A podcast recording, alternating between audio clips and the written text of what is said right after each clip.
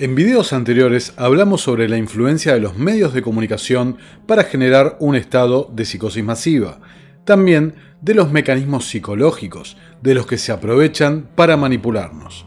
Hoy vamos a explicar cómo se llevan adelante estas operaciones psicológicas para condicionar nuestra conducta. ¿Te sentís frustrado por la cantidad de gente dormida e hipnotizada con la crisis de 2020? ¿Sospechás que vos mismo fuiste empujado a actuar de determinada manera? Este es el video para vos. Soy Nicolás Martínez Laje y esto es Terapia Liberal. Vamos con la intro.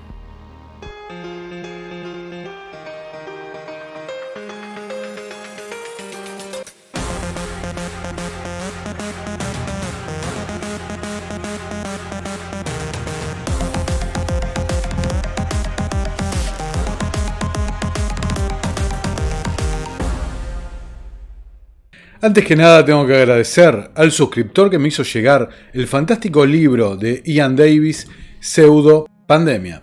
Mucha de la información que les voy a mostrar se basa en el capítulo 20 del mencionado libro, que lo pueden descargar en su sitio web indistogether.com. Les dejo el link en la descripción. Año 2010. En el Reino Unido se crea el equipo de análisis de comportamiento, el Behavioral Insights Team, siendo su documento principal el informe Mindscape, firmado por representantes del Imperial College, financiado por la Fundación Bill y Melinda Gates, y la Rand Corporation, descrita por el ex canciller del Reino Unido, Dennis Haley, como el think tank líder para el Pentágono. El informe Mindscape trata sobre cómo influir en el comportamiento a través de las políticas públicas, en base a cambiar el contexto de la toma de decisiones. A grandes rasgos, hay dos formas de pensar en el cambio del comportamiento. La primera se basa en influir en lo que la gente piensa conscientemente. Podríamos llamarlo el modelo racional o cognitivo. La mayoría de las intervenciones tradicionales en materia de políticas públicas siguen este camino, y es el modelo estándar en economía. Se parte de la base de que los ciudadanos y los consumidores analizarán las diversas informaciones de las políticas, los gobiernos y los mercados, los numerosos incentivos que se nos ofrecen y actuarán de forma que reflejen sus mejores intereses, como quiera que definan sus mejores intereses o de forma más paternalista, como los definan los responsables políticos. El modelo opuesto podríamos llamarlo el modelo de contexto del cambio del comportamiento. El modelo de contexto reconoce que las personas son a veces aparentemente irracionales e incoherentes en sus elecciones, a menudo porque están influidas por factores del entorno.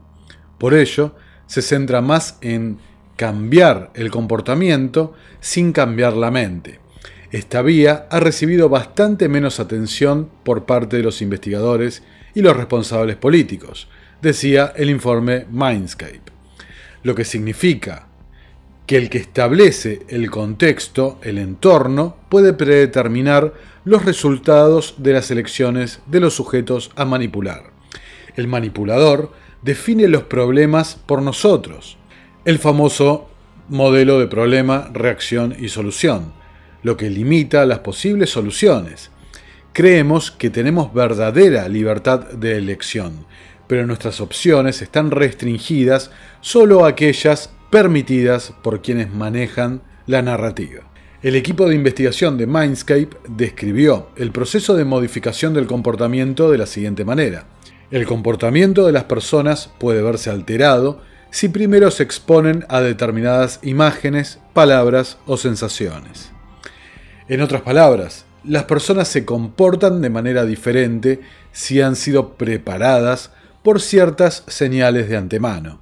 Las respuestas emocionales a palabras, imágenes y eventos pueden ser rápidas y automáticas. Las personas pueden experimentar una reacción de comportamiento antes de darse cuenta a qué están reaccionando. Esto desvía el foco de atención desde los hechos y la información hacia la alteración del contexto en el que actúan las personas.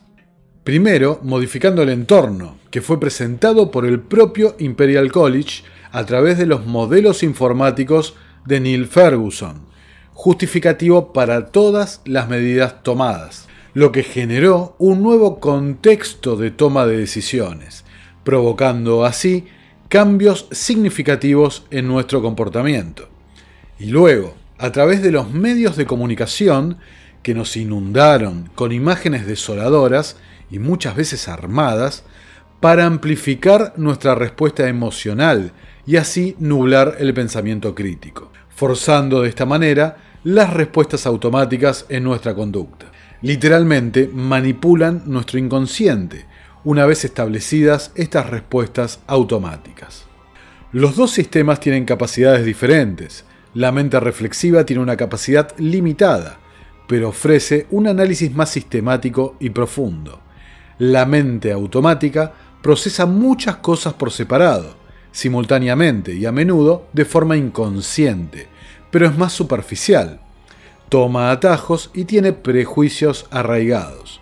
Como explica una fuente académica, una vez desencadenados por las características del entorno, estos procesos automáticos preconscientes se ejecutan hasta su finalización sin ninguna supervisión consciente.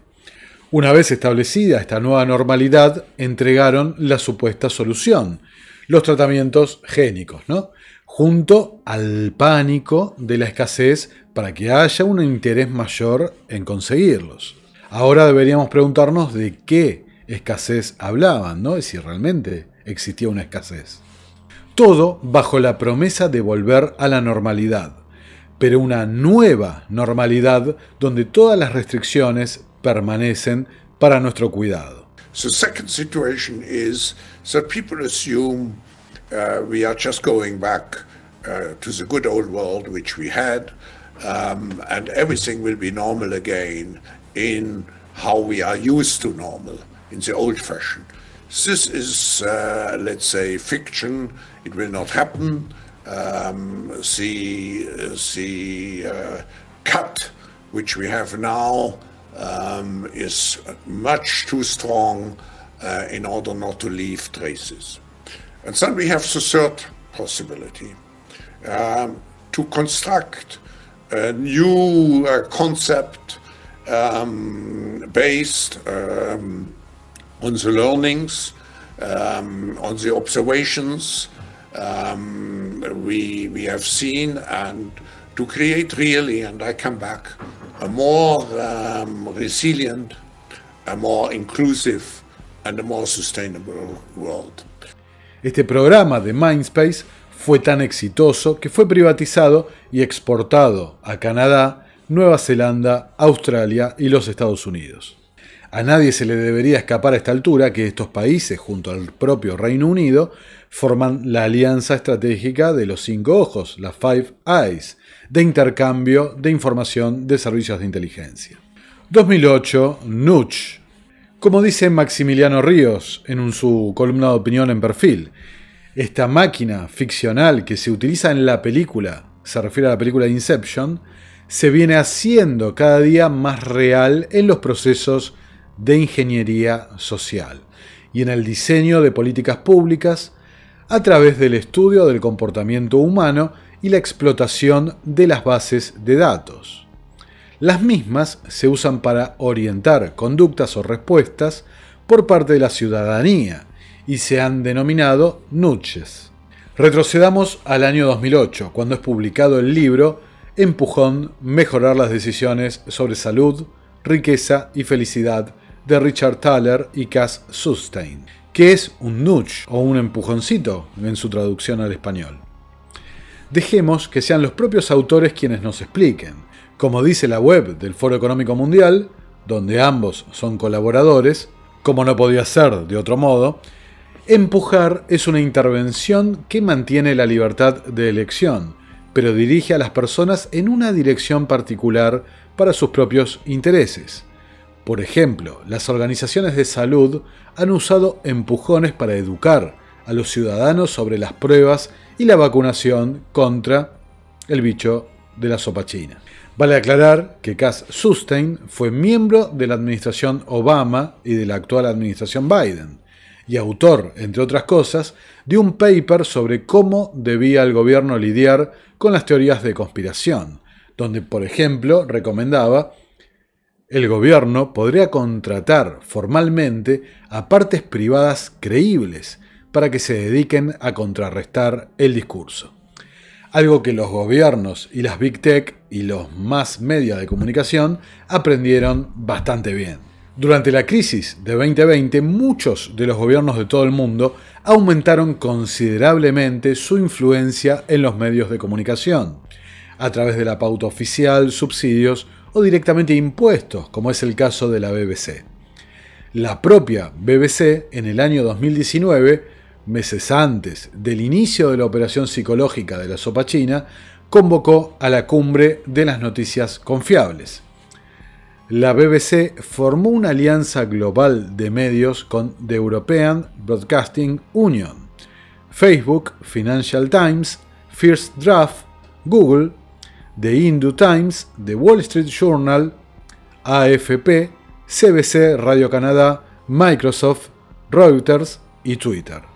Acordaron colaborar y emprender acciones colectivas contra lo que decidieran etiquetar como desinformación. También se comprometieron a difundir la verdad oficial en el orden que se ha dado, asegurando que la información era una amenaza para la vida de las personas y que la censura absoluta era un principio democrático, decidieron actuar rápidamente para socavar cualquier información que desearan censurar, como este medio puede dar fe. Para poner un ejemplo de esta alianza entre los medios de comunicación y gobiernos, Comenzada la crisis de 2020, el gobierno del Reino Unido convocó a un panel de expertos, incluyendo al Grupo Científico de Influenza Pandémica sobre Comportamiento, el SPI-B, cuya función ha sido la de asesorar al gobierno del Reino Unido sobre cómo utilizar técnicas de cambio de comportamiento para convencer a la gente de obedecer sus órdenes sin cuestionamiento alguno. Entre algunas de sus recomendaciones podemos citar, utilice los medios de comunicación para aumentar la sensación de amenaza personal, es decir, para generar directamente pánico. Utilizar los medios de comunicación para aumentar el sentido de responsabilidad hacia los demás y considere el uso de la desaprobación social por el incumplimiento de las medidas que tome el gobierno. Ir introduciendo estos empujoncitos, estos nuches, a través de los medios de comunicación para forzar un tipo de respuesta. Aceptación y compromiso, esa es la cuestión que demanda el ideal tecnocrático. Y por el otro lado, repudio y exilio para quien no acepte las normas. Plantear falsas elecciones para dar la sensación de control, pero siempre predeterminando nuestra elección para que aceptáramos mansamente que debíamos acostumbrarnos a encierros, permisos, controles, test y todas las medidas que fueron tomando. Es decir, a través de la ilusión de que verdaderamente estábamos tomando el control de las decisiones. Resta comentar que tanto Thaler como Sustain, los actores de los Nutches, son miembros del panel académico del BIT, la organización responsable de Mindscape. Ahora, ¿esta técnica de los empujoncitos de los Nutches se usa en la Argentina? ¿Cómo imaginarán la respuesta es afirmativa? Podemos encontrar dentro de la propia web del gobierno de la ciudad de Buenos Aires Recuerden el video anterior respecto al rol y la complicidad de este gobierno con el Foro Económico Mundial. Podemos encontrar en su web el programa de Nutches, donde resalta la economía del comportamiento propone complementar las habituales formas de política pública, prohibiciones, multas e incentivos, con una forma de intervención que altera la forma en que las opciones y la información son presentadas al vecino, pero sin restringir las alternativas disponibles ni coartar la libre elección de los individuos. Simplemente es presentar las soluciones para dar la falsa sensación de libre elección.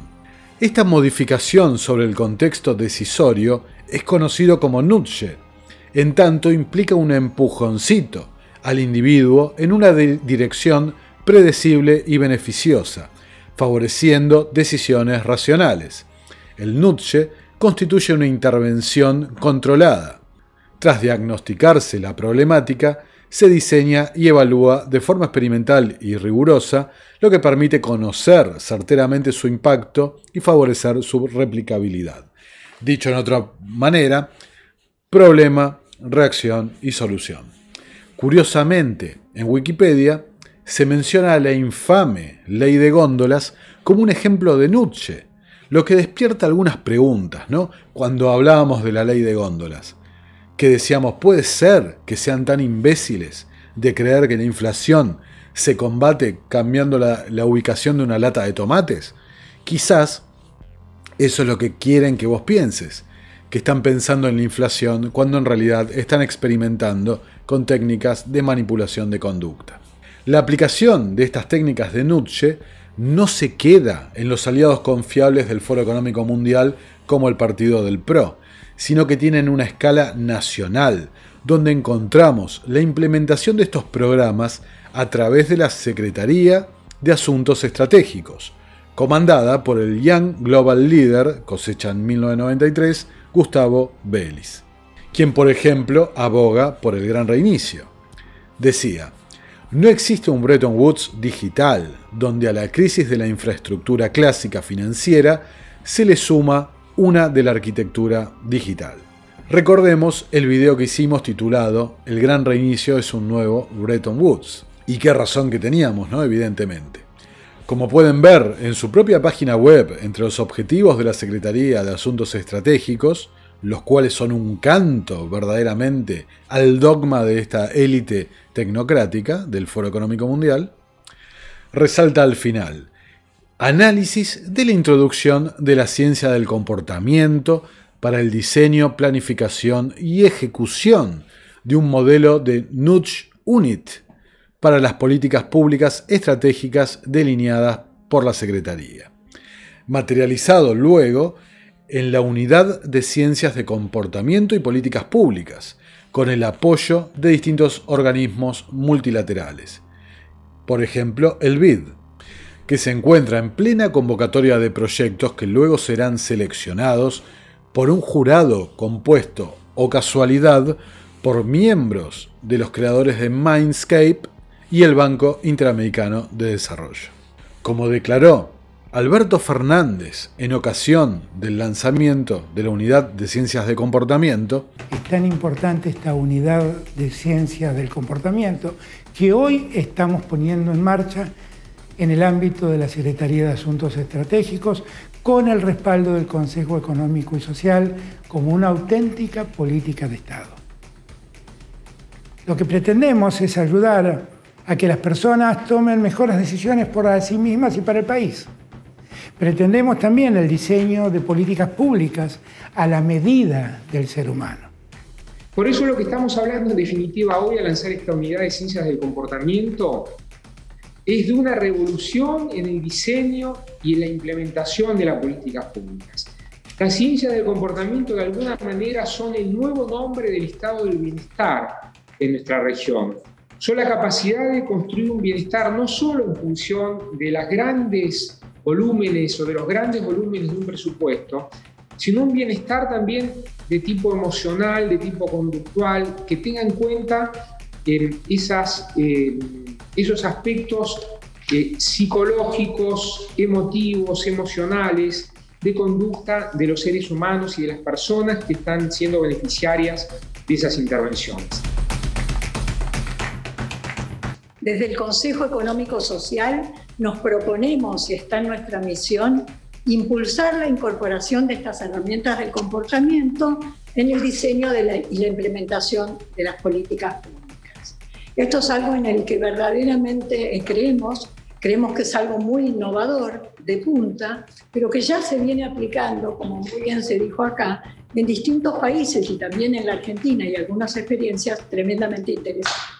Pero luego lo que hemos, nos hemos sorprendido de la, del apoyo y la ayuda que nos ha ofrecido la comunidad internacional para brindarnos a ver cómo las experiencias de otros países funcionan aquí. y estamos muy honrados de poder apoyar esta iniciativa porque creemos que es un hito muy importante para la Argentina, la creación de esta agencia y todo lo que va a suponer contar con una unidad que permita a los que trabajamos desde el lado de la ciencia del comportamiento articular esfuerzos para mejorar las políticas públicas. Um, what we've done in the last decades is to explore policy for human beings, not for robots and not for cats. Since the 1970s, we have learned from behavioral economists and psychologists a great deal about our species. Human beings are often focused on today and not tomorrow. It's called present bias, and it can create serious problems with respect to health or economic well being. Human beings tend to procrastinate, they delay, whether the decision involves changing a habit or changing a job or getting educated. The good news is that an understanding of how human beings differ from robots and cats can help us to protect health and safety and economic well being in ways that go beyond what we've done before. vale mucho la pena incorporar los aprendizajes de esta agenda en el diseño de políticas públicas. Esto no quiere decir que todas las intervenciones conductuales van a tener éxito. Esta es simplemente una herramienta más de todo el espectro de políticas públicas, pero valen la pena porque, como decía Gustavo en la, apertura, cuando funcionan son tremendamente costo efectivas. Como por supuesto ya sabemos de este canal, por supuesto son los políticos y los expertos quienes saben quiénes, cuáles son las mejores decisiones que debemos tomar, ¿no? Ponele. A modo de conclusión, resta señalar dos elementos que deberían ser bastante evidentes a esta altura. Primero, todos estos programas están financiados por el dinero del propio contribuyente, es decir, pagamos impuestos para que esta gente nos someta y nos manipule de una manera más efectiva. Y segundo, deliberadamente indujeron a un estado de pánico y ansiedad colectiva utilizando estos mismos métodos, lo que aclara bastante cuál es el rol del Estado moderno y cómo nos ven respecto a la representación política y el efectivo rol del ejercicio del poder. Esto es ni más ni menos que ingeniería social sofisticada. Recordemos la propia definición de tecnocracia publicada en la Technocrat Magazine en 1938. La tecnocracia es la ciencia de la ingeniería social, la operación científica de todo el mecanismo social para producir y distribuir bienes y servicios a toda la población. Literalmente, como expliqué, manipulan nuestro entorno, nuestro inconsciente, para predeterminar nuestras conductas y nuestras reacciones. Todo esto mientras nos generan esa falsa ilusión de que estamos eligiendo en libertad con libre albedrío. Y hace meses que esta élite viene insistiendo con que la próxima crisis será un ciberataque sobre el sistema financiero mundial. Bueno, muchas gracias por llegar hasta acá. Si quieren colaborar con el canal, les dejo los links en la descripción, los medios para hacerlo. Y como siempre los invito a suscribirse, a compartir el material y a darle like. Así la información llega a mucha más gente. Soy Nicolás Martínez Laje, esto es Terapia Liberal y nos estamos viendo en una próxima emisión. Muchas gracias por estar ahí, nos vemos en el próximo video.